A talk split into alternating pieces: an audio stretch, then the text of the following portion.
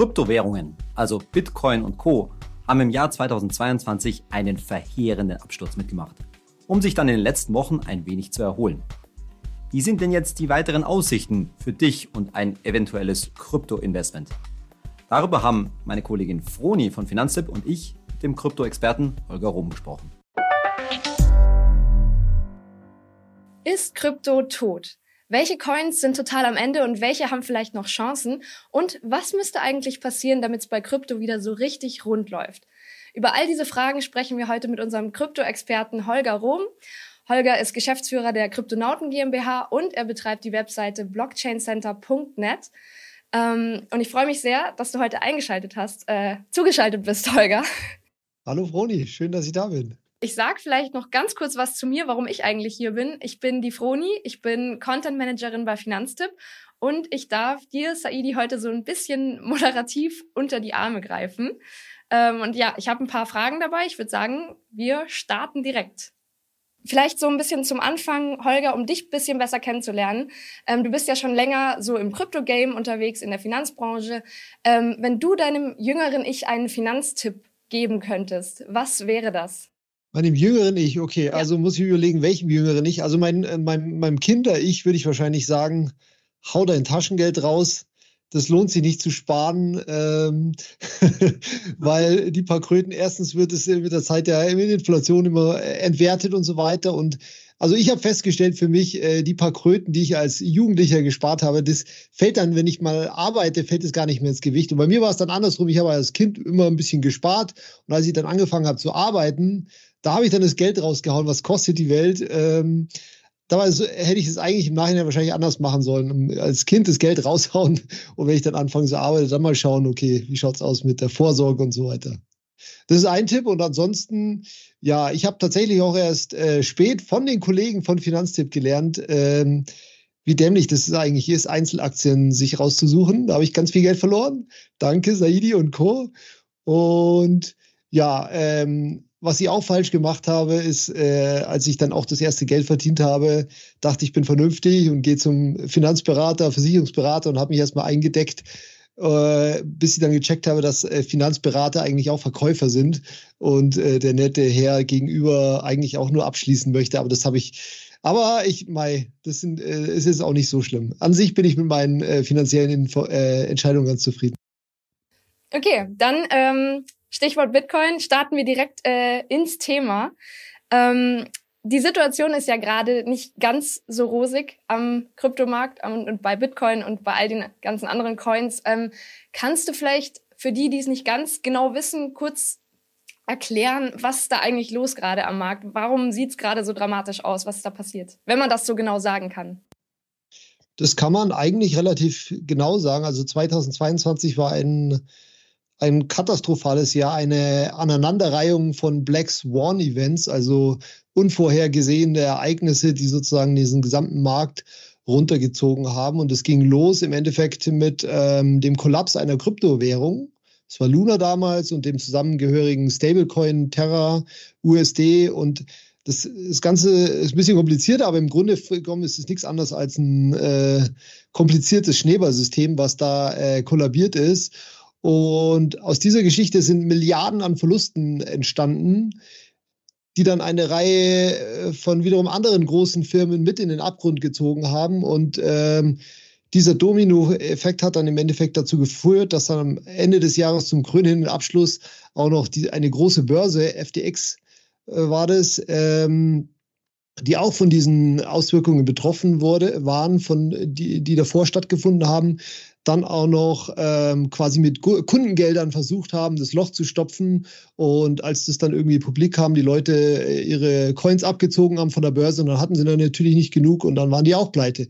Und ähm, also es war wirklich ein, eine Aneinanderreihung ja eigentlich ein großes Black Swan Event oder vielleicht zwei, was sich dann immer mehr, äh, ja, wie ein Domino-Effekt haben sich dann äh, mehrere Unternehmen angeschlossen bei dieser Pleite und äh, das hat natürlich jetzt das Vertrauen in den ganzen Markt total erschüttert und dementsprechend sind dann auch die Kurse abgestürzt, nachdem wir sowieso ein ziemliches Hype-Jahr 2021 hatten.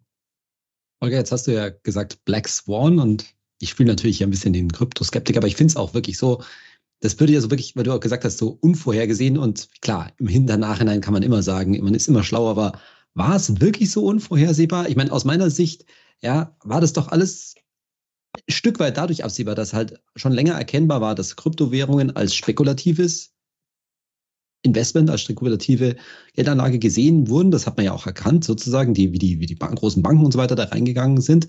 Und wenn als, als die Zinswende halt kam, dann wurden halt die Gelder abgezogen. Und weil der Kryptomarkt halt so unreguliert ist, ja, weil da kaum jemand halt draufschaut, naja, also dann irgendwie, natürlich hätte ich jetzt auch nicht vorhersehen können, wo jetzt genau die, du hast gerade äh, die ähm, Schneeballverfahren oder Schneeballsysteme angesprochen, wo die genau sitzen, aber dass da, sag ich mal, dieses System Blüten treibt, ja, so ein bisschen abzusehen oder dass die Risiken irgendwie vorhanden sind, war das aus deiner Sicht so völlig unabsehbar? Nee, also war es nicht absehbar. Also erstens äh, nicht, nicht unabsehbar. Also das hat man schon äh, an gewissen Stellen gemerkt. Erstens natürlich an diesem Hype, den du auch schon gesagt hast. Und irgendwie, man sagt ja immer, wenn es zu gut klingt, um wahr zu sein, dann ist es nicht wahr. Und im Kryptomarkt wurden halt teilweise 10, 12, 15, 20 Prozent Zinsen versprochen mhm. auf deine Kryptoeinlagen. Und da müssen bei jedem die Alarmglocken eigentlich klingeln, äh, weil in jedem dieser hohen Zinssätzen ist irgendwo ein Risiko hinterlegt. Sonst gäbe es diese riesen Zinssätze nicht. Und ja, da ist natürlich dann auch teilweise der Markt und auch die Leute dazu blind, und ähm, haben halt dann auch teilweise ähm, sind halt auf solche Sachen reingefallen. Ähm, und wie es halt immer so ist bei solchen Schneeballsystemen, die funktionieren halt so lange, bis sie halt irgendwann nicht mehr funktionieren. Und dass das halt jetzt gerade in dem Moment passiert, das konnte man vielleicht nicht so herab, äh, vorhersehen. Aber prinzipiell ähm, war das schon absehbar, dass ähm, ähm, viele dieser Dinge, die passiert sind, auch irgendwann mal passieren. Was die natürlich für, ein, äh, für, die, für einen Effekt dann hatten, weil der eine leiht dem anderen was, der leiht es dem wieder was und dann hat der eine bei dem Schulden und äh, auf einmal sind sie alle pleite das, äh, das habe ich so ehrlicherweise nicht kommen sehen. Und auch die Börse, äh, die Pleite von FTX habe ich überhaupt nicht kommen sehen, weil prinzipiell war FTX eine Gelddruckmaschine, weißt du, die haben eine, ein, ein funktionierendes Businessmodell und einen Haufen Kunden und könnten jeden Tag einfach nur durch die Tradinggebühren äh, Geld verdienen, aber die haben es halt auch noch auf die Spitze getrieben und die Gründer waren gierig und haben dann noch gehebelt und was weiß ich und mit und äh, dann ist das alles äh, zusammengefallen. Und ähm, ja, also ähm, prinzipiell konnte man das wahrscheinlich schon voraussehen, Zeitpunkt und Ort und wie und was genau nicht. Aber er ist ein guter Punkt, ja, immer skeptisch, immer skeptisch bleiben, nicht auf Hype drauf reinfallen. Ja, wer hat sich denn hauptsächlich geirrt mit seinen Prognosen zum Thema Krypto? Also, wer kann man das so sagen? Oh, würde ich jetzt nicht unbedingt sagen. Also, ähm, man muss ja auch sagen, dass all das Ganze hat ja im Grunde mit äh, Krypto oder mit, den, äh, mit dem Nutzenversprechen von Bitcoin und von auch von Krypto sind unterschiedliche Nutzenversprechen, können wir vielleicht auch noch reden, aber ähm, hat es ja nichts äh, zu tun. Also äh, es ist halt eine Krise ausgelöst durch ähm, das Handeln von Menschen, würde ich jetzt mal sagen, die einfach gierig oder dumm oder beides gehandelt haben. Und ähm, aber hat ja nichts äh, mit dem äh, mit dem äh, mit der Idee zu tun, warum wir alle hier sind. Oder ja, ich rede jetzt von der Krypto, von meiner Kryptobubble. Und da hat sich eigentlich nichts geändert, weil es, äh, ja, und ähm, deswegen, was die Prognose angeht, wer hat sich da geirrt? Ähm, klar, wenn du sagst, okay, es, es gibt genug Bitcoiner, die in 2021 gerufen haben, okay, äh, Weg nach 100.000 oder äh, also natürlich äh, ist in dem Fall sind die äh, schon in den Prognosen falsch, die da zu bullish waren, weil ähm, es ist ja auch so, dass in äh, das gab es ja auch schon oft. Es gab ja schon so so so viele Krisen im Kryptomarkt und es gab immer wieder diese Hype-Phasen und dann wieder diesen Absturz, wo du gedacht hast, okay, es ist alles vorbei, aber in Wirklichkeit ähm, hat sich ja, wie gesagt, eigentlich nichts geändert. Und im Hintergrund wird weitergebaut, im Hintergrund wird weiter an, den, an der Mission gearbeitet und ähm, ich wüsste jetzt nicht, was sich in der Prognose geändert hat.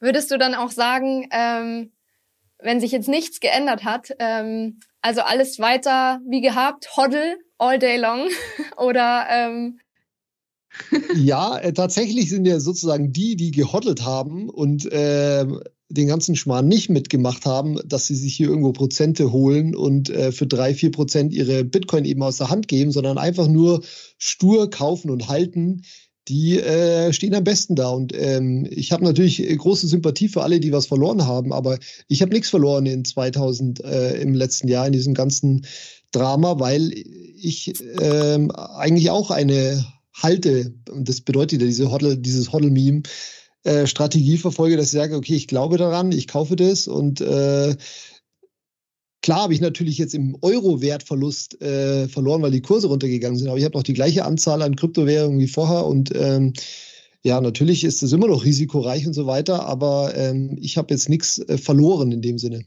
weil Kurse gehen hoch, Kurse gehen runter.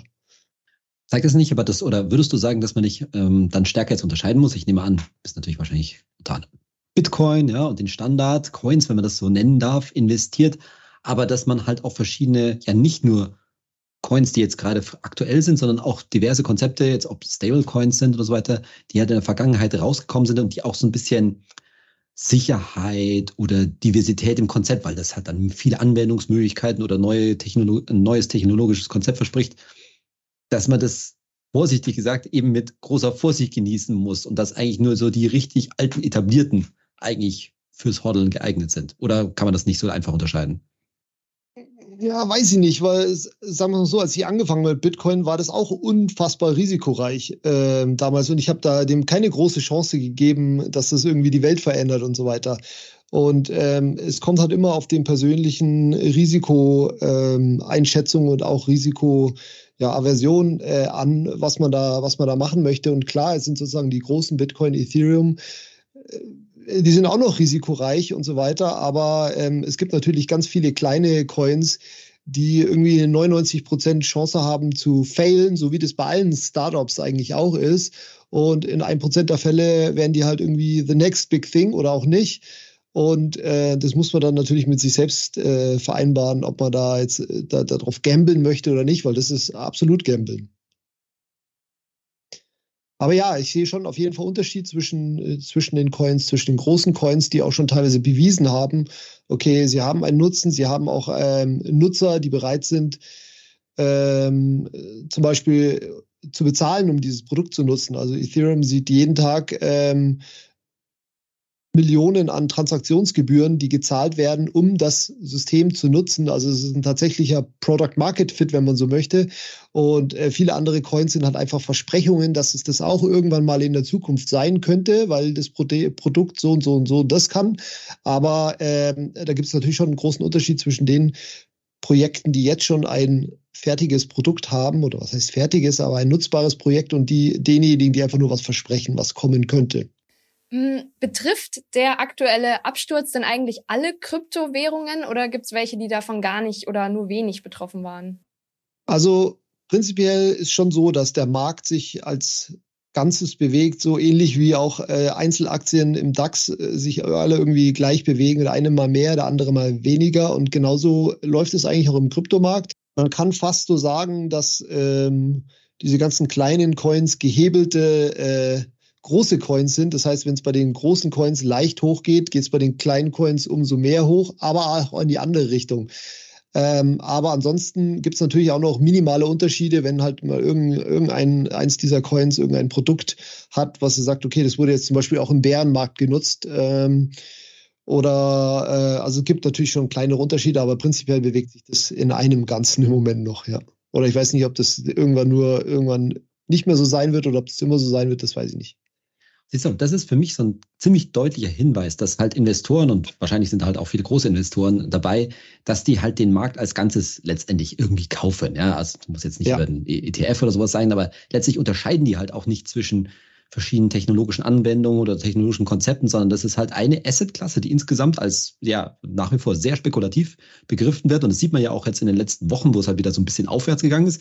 Also das ist, glaube ich, das Verrückte dabei, was man irgendwie sehen kann, dass die Korrelation mit dem Aktienmarkt halt schon frappierend hoch ist. Ja, jetzt ist halt in den letzten Wochen auch am Aktienmarkt irgendwie ein bisschen hochgegangen, weil man sieht, ah, da ist irgendwie ein Ende der Inflation und vielleicht kommen dann die Zinserhöhungen der Notenbanken nicht ganz so krass in der Zukunft, wie man es halt gesehen hat. Und schon ziehen halt die diversen Coins auch, äh, auch an. Und zwar irgendwie, soweit ich es überblicken kann, in der breiten Masse. Und da wird nicht so wahnsinnig differenziert. Was nee. bestimmt nicht im Sinne der, des Erfinders, im Sinne des Erfinders der einzelnen Coins ist. Nee, also lustigerweise diese Korrelation mit dem Aktienmarkt, die kam auch erst in den letzten zwei, zwei Jahren oder so. Davor war das total unkorreliert. Ich habe da auch diverse Analysen dazu immer gemacht. Es war total unkorreliert, aber die steigt immer mehr. Und ähm, was die Coins untereinander angeht, ja, also ich warte auch seit Jahren schon drauf, dass der Markt da irgendwie mal ein bisschen unterscheidet, weil Bitcoin ist komplett unterschiedlich von Ethereum und äh, es gibt keinen Grund, warum das, also außer dass die Leute halt sagen, ja, ist alles Krypto und das ist eines Nummer eins und das andere ist Nummer zwei. Aber so sieht es der Markt offensichtlich noch und ich, ich habe, wie gesagt, schon seit Jahren erwartet, dass es irgendwann mal nicht so ist, aber äh, scheint nicht so. Man muss sich ja vorstellen, dass also sowohl natürlich jetzt vielleicht unter unseren Zuschauern, liebe Leute da draußen, als auch in den großen Banken ziemlich viele schlaue Leute sehen, äh, sitzen, die, die genau wissen, dass natürlich, wie du gerade sagst, zwischen den einzelnen Coins total unterschiedliche Konzepte und Technologien zum Teil auch dahinter stecken. Aber es ist halt eine self-fulfilling prophecy, oder? Also je, jeder weiß halt, dass die anderen das alle, oder es geht alle, gehen alle davon aus, dass sie es alle als einen großen Topf an Coins, an Krypto sehen. Und deswegen, naja, wissen sie auch, na, ich kann mich jetzt nicht gegen den Markt stellen, weil das sehen eh alle gleich. Und dadurch wird es halt so eine, ja, self-fulfilling prophecy, oder?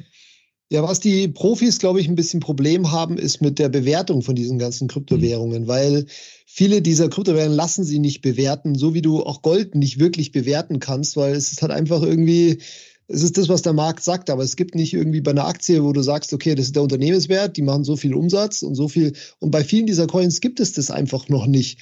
Und ähm, das macht es halt einfach wirklich schwierig, diese Coins auch zu bewerten und auch irgendwie einen fairen Wert zu ermitteln für Profi-Investoren und demnach ähm, ja, äh, investieren die die genauso im Trüben wie, wie, für, wie der kleine Mann hier. Ähm, ich habe ja am Anfang die Frage aufgebracht, ähm, ist Krypto tot? Was ist denn deine Meinung dazu? Beziehungsweise, ja, was, was, was würdest du denn spontan auf diese Frage antworten? Ja, ich hatte ja schon gesagt, also wie gesagt, für mich hat sich im Grunde überhaupt nichts geändert durch die Ereignisse in 2022. Aber es ist natürlich schon so, dass bei der großen Masse da draußen ist Krypto tatsächlich tot, weil ich habe das am eigenen Leib erfahren mit meiner Webseite und so weiter. Das Interesse war komplett tot in 2022. Aber ähm, ja, es ist schon auch so, wie du schon gesagt hast, jetzt gehen die Preise wieder ein bisschen hoch und auf einmal ist schon wieder das Interesse da. Also es ist nicht komplett tot, sondern es ist halt leider so, die Leute interessieren sich nur für Number go up, Preise gehen hoch und dann sind sie wieder da. Und ähm, ja, aber äh, wie gesagt, für die Leute, die aus den richtigen Gründen dabei sind und äh, wie gesagt, da hat sich nichts geändert. Die, die bauen im Hintergrund weiter, entwickeln eventuell die Zukunft der, der, der, der Finanzen hier weiter und eventuell, ja, also da hat sich überhaupt nichts geändert. Also für mich ist Krypto überhaupt nicht tot. Aber ja, in der öffentlichen Wahrnehmung, ganz klar, war Krypto definitiv tot.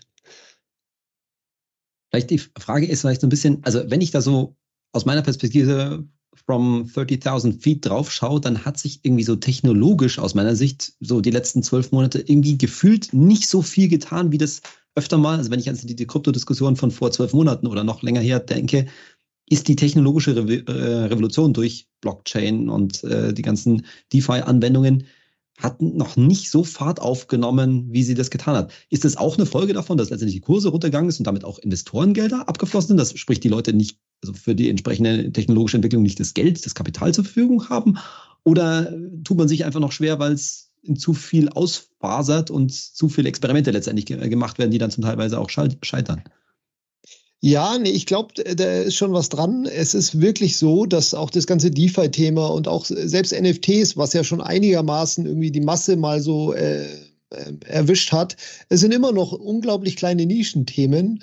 Und wenn man mal ganz kritisch ist, kann man schon sagen, okay, äh, dieses DeFi-Thema ist ein absolutes Nischenthema für Nerds und äh, noch schlimmer Nerds, die reich sind eigentlich, war das jetzt in der Vergangenheit, weil es teilweise auch hohe Transaktionskosten waren und so weiter. Und ähm, darüber hinaus gibt es jetzt noch nicht so viele Apps, wo ich sage, okay, das ist jetzt für meine Mutter, dann versteht sie, okay, ja, da muss ich mir jetzt Ethereum kaufen, weil ich muss jetzt hier die Smart Contracts ausführen, um das und das und das zu nutzen. Und sowas gibt's eigentlich wirklich noch nicht. NFTs waren da mal kurz dran, ähm, weil halt, aber die sind einfach noch nicht so weit, würde ich sagen. Und ich, ich, ich glaube auch da, dass da noch einiges kommen wird, sei es im Gaming-Bereich oder vielleicht auch im Musikbereich oder äh, auch in Kunst und Sammelobjekten und so weiter. Aber äh, und, und da glaube ich auch, dass wir schon relativ weit sind. Aber dennoch ist das ganze Thema immer noch so kompliziert, dass ähm, viele, äh, ja, da schlicht der Einstieg fehlt und ähm, das muss man auch kritisch so hinterfragen und das ist auch, ähm, glaube ich, noch einer der Hauptgründe, warum da, wie du es auch schon gesagt hast, also es fühlt sich so an, dass da äh, technologisch noch einiges fehlt.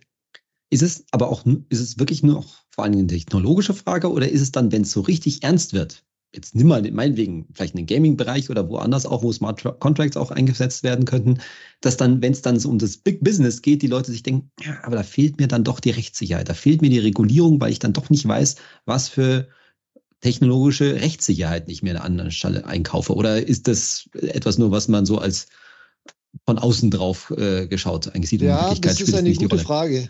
Das ist eine gute Frage. Ich sehe halt meine persönliche und meine persönliche Meinung ist nicht notwendigerweise das, was die Leute da draußen denken.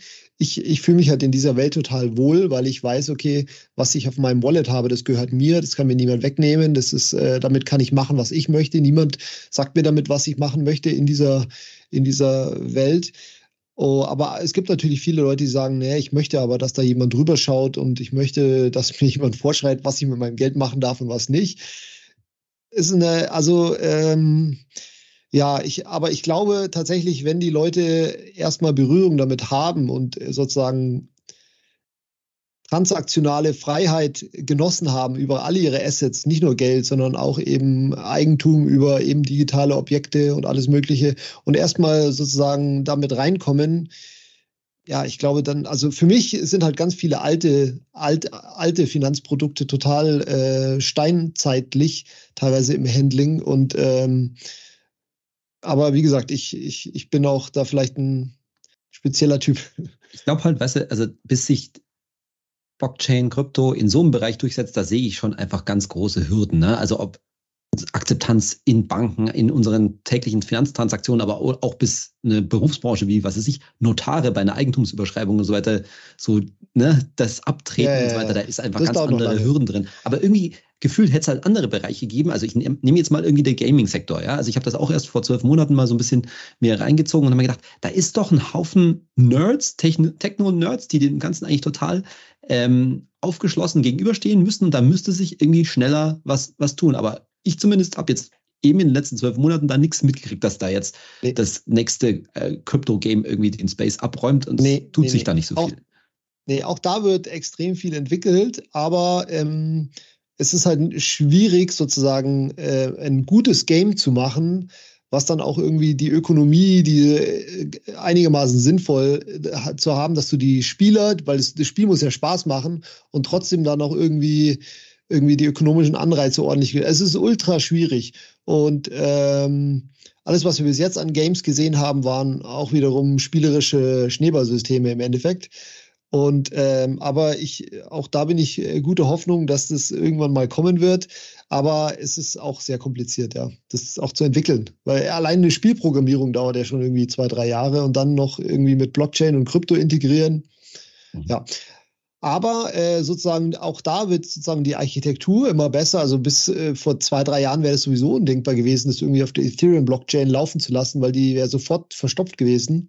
Aber da gibt es eben auch schon Skalierungslösungen, wo das alles jetzt viel, viel besser und leichter und kostengünstiger gehen würde, sodass es auch für den Gaming-Bereich ähm, ähm, akzeptabel wäre. Da ist dann halt vielleicht nicht mehr ganz so zensurresistent wie bei Ethereum und so weiter. Aber ähm, auch da geht die Technologie schreitet sie voran. Okay, ähm, Holger, du hast ja schon gesagt, ähm, für dich ist Krypto eigentlich nicht tot. Ähm, aber mal so neutral gesehen ist es ja schon gerade so ein Zustand, der sieht einfach grundsätzlich nicht ganz so rosig aus. Was müsste sich denn deiner Meinung nach ändern, damit Krypto wieder lebt, sag ich mal? Also zum einen natürlich, äh, wenn die Preise hochgehen, haben wir schon gesehen, dann fängt es wieder an zu leben. Aber ähm, jetzt sozusagen aus dem aus der Nutzersicht, ja, ich, ich warte tatsächlich auf die, die erste so, äh, sogenannte Killer-App, wo ich sage, okay, das ist wirklich was, was jeder versteht, okay, deswegen brauche ich das. Weil äh, für Bitcoin ist es ehrlich gesagt relativ schwierig, weil, ja, wie gesagt, die Menschen machen sich nicht wirklich viel Gedanken über ihr Geld und wo Geld herkommt und äh, wie das alles so funktioniert. Äh, das ist zwar für mich eine Killer-App, aber offensichtlich nicht für die, für die für die Bevölkerung da draußen. Vielleicht kommt es noch, weiß ich noch. Und für Krypto, ja, da, irgendein cooles Game, irgendein neuer, äh, also äh, ein NFT-Hype, irgendwas. Ähm, kann jederzeit aufkommen. Ich meine, das ganze Thema NFT hatte damals auch niemand auf dem Schirm. Nicht mal Vitalik äh, Buterin, der Gründer von Ethereum, hatte auf dem Schirm, dass NFTs mal so ein Riesending werden könnten, geschweige denn, was das überhaupt war. Also der hat das überhaupt nicht vorhergesehen. Und genau sowas könnte natürlich jederzeit wiederkommen. Ähm, aber sowas braucht es wahrscheinlich um ist denn das, Vertrauen in das ganze Thema wieder aufzubauen, weil das Vertrauen, auch wenn, wie, wie ich ja sage, es hat jetzt irgendwie nicht unbedingt was mit Krypto zu tun, bei, der, bei den Menschen da draußen ist halt schon so, ja, Krypto ist irgendwie Scam und das hatte sich irgendwie verbessert eine Zeit lang, aber jetzt ist wieder, okay, hier Betrug, da Betrug, überall in den News. Das ist natürlich äh, ein arger Vertrauensbruch hier. Ist denn das Ökosystem aus deiner Sicht in Ordnung? Also, in anderen Worten, ist da insbesondere kommt, kommt natürlich wieder von der Business-Seite her, ist da genug Kapital da, um zu entwickeln? Ist da, sind die richtigen Leute da am, am, am Werk oder ist es halt doch, dass letztendlich zu, also dass zwar vielleicht viele schlaue Köpfe da arbeiten, aber die, die von, äh, ob das jetzt hier Sam Friedman ist oder wer auch immer, von den falschen Leuten gelenkt werden. Mit anderen Worten, dass die Energie und das Geld in die falschen Taschen und damit letztendlich natürlich ja. in Betrug fließt. Die Gefahr ist sehr, sehr groß. Also wir haben unfassbar viel ähm, Funding für alle möglichen Startups in dem Krypto- und Metaverse, Blockchain-Umfeld. Aber ja, vieles Geld ähm, äh, lädt dann auch viele zwielichtige Gestalten ein und leider haben wir das halt auch in der äh, Vergangenheit gesehen. Ah, ja, ich weiß nicht, äh, es wird ja immer ganz gern der Vergleich zur Dotcom Bubble hergestellt. Auch damals ist halt irgendwie 90 Prozent gescheitert und äh, ganz viel Geld wurde verbrannt. Vielleicht befinden wir uns jetzt gerade hier. Ich weiß es nicht. Ähm, ich hoffe nicht, dass Krypto tot ist. Ich kann es mir, wie gesagt, sch schwer vorstellen, weil für mich hat sich nichts geändert. Aber ähm, ja, wir werden sehen, ob das jetzt die Dotcom-Bubble war, wo wir uns gerade befinden, oder weiß ich nicht, was ist das Äquivalent von irgendwas, was dann. Naja, also den Vergleich finde ich schon recht interessant, den habe ich tatsächlich noch nicht gehört, weil man muss ja sagen, hat trotz aller 90 oder 95 Prozent Bereinigung in der Dotcom-Bubble, ja. vieles, was wir heute völlig selbstverständlich äh, finden, ist ja damals auch angelegt worden. Das muss man ja auch mal ja, sehen. Ja, absolut, ne? also vieles, absolut. Der, die großen Tech-Giganten heute gäbe es nicht ohne die Dotcom-Bubble und die große Bereinigung, wo sich dann letztendlich die guten Konzepte, wenn man das so sehr, sehr sagen ja. darf, auch durchgesetzt haben. Ja, genau. Und das ist halt auch, weiß nicht, wenn man da was Positives gewinnen möchte, das Schöne am Kryptomarkt. Es ist im Endeffekt freier Markt. Und freier Markt ist halt schon so, dass der halt teilweise brutal sein kann und äh, schlechte Akteure, ähm, die werden halt nicht von irgendwelcher Regulationen vorher irgendwie gefangen, sondern dadurch, dass halt die Leute äh, auf die Nase fallen und Geld verlieren und beim nächsten Mal es nicht mehr so machen.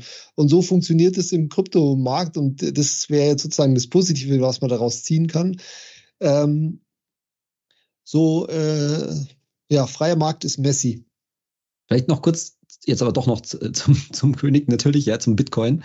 Ähm, ja. Jetzt muss man ja trotzdem sagen, jetzt hast du eine Jahrhundertinflation, glaube ich, das kann man schon so sagen. Naja, gut, vielleicht nicht Jahrhundert, aber auf jeden Fall natürlich, ne? jahrzehntelang nie dagewesene Inflationen gehabt, wofür ja der Bitcoin ja irgendwie eigentlich konstruiert worden ist. Und jetzt haben wir schon gehört, ne, Bitcoin, wie alle anderen Kryptowährungen auch, hängt da irgendwie total eng jetzt in letzter Zeit am Aktienmarkt und ist da abgestraft worden.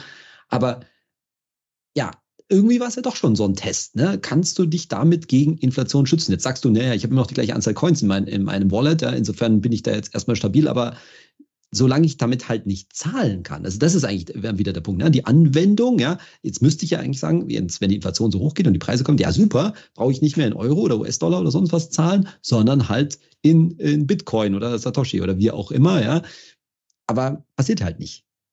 Nee, passiert noch nicht. Und äh, deswegen, also äh, das Bitcoin als Zahlungsmittel ähm, in der breiten Bevölkerung ankommt, das dauert noch sehr, sehr, sehr, sehr lang, weil dafür, wie du schon gesagt hast, dürfen sich die Preise nicht von Jahr zu Jahr so krass ähm, ähm, bewegen. Also als erstes ist es tatsächlich so, dass sich Bitcoin über einen langen, langen Zeitraum als Wertaufbewahrungsmittel beweisen muss.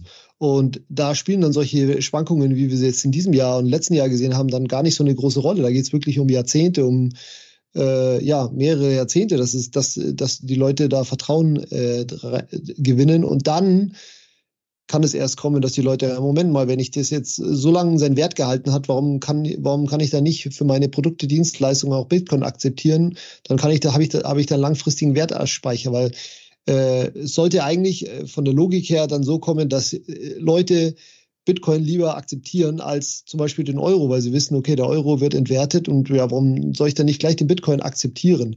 Also es kommt wahrscheinlich nicht von der Seite, dass die Leute sagen, okay, ich möchte unbedingt meine Bitcoin ausgeben, weil wenn die gegenüber dem Euro an Wert gewinnen, weil der, dann, dann behalte ich doch lieber meine Bitcoin. Aber diejenigen, die Bitcoin eben äh, verdienen können, nehmen im, in der Theorie, im Idealfall dann halt lieber Bitcoin irgendwann.